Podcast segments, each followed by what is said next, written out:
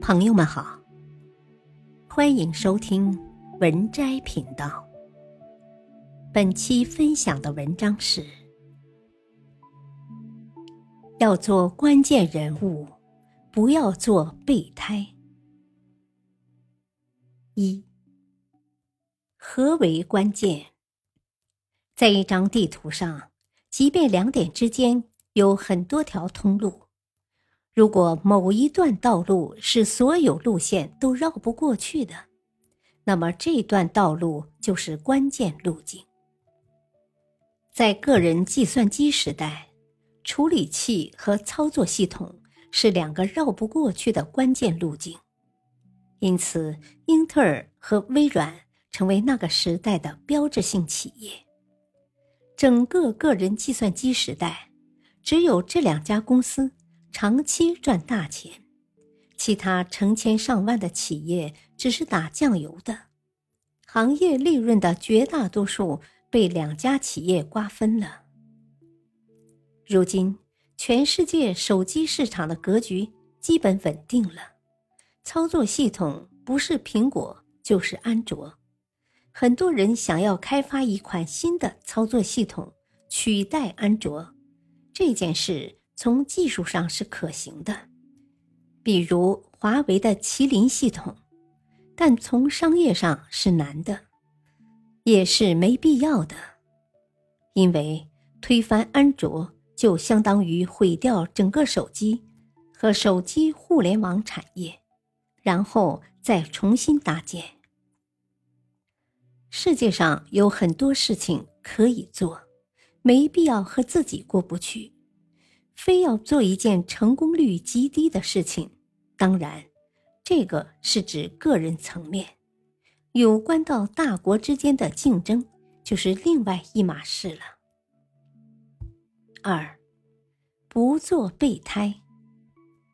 在一个企业中，绝大部分岗位上的人都能找到替代方案，因此，绝大部分能够拿到薪水。只是全行业的平均值。很多人指望找到一份既轻松、收入又高的工作，这其实是一种妄想。假如真存在这样的工作，那么大家一定会趋之若鹜。由于供给过于充分，内卷必然发生，结果就是既轻松。有赚钱多的职位都消失了。很多人读完大学才发现，自己还没有技校毕业生在工地上开挖掘机的人挣得多，于是心中很是不平。其实，开挖掘机的人对一个工地来说是关键路径，没有他，工地就要停工。而掌握这项技能的人并不多，但是今天普通高校毕业而没有一技之长的大有人在，他们每一个岗位的后面都有无数备胎。三，如何成为关键？很多人到了三十五岁会陷入中年危机。这也主要是因为他们发现能替代自己的人太多了，生怕被年轻人替代。然而，随着社会的发展，机器自动化程度的不断提高，对工作经验的依赖逐渐降低，年轻人挑战中年人是一个不可逆转的大趋势。那么，能够让自己安身立命的。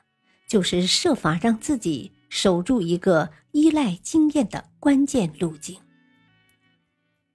成为关键，就是要做某个领域的专家。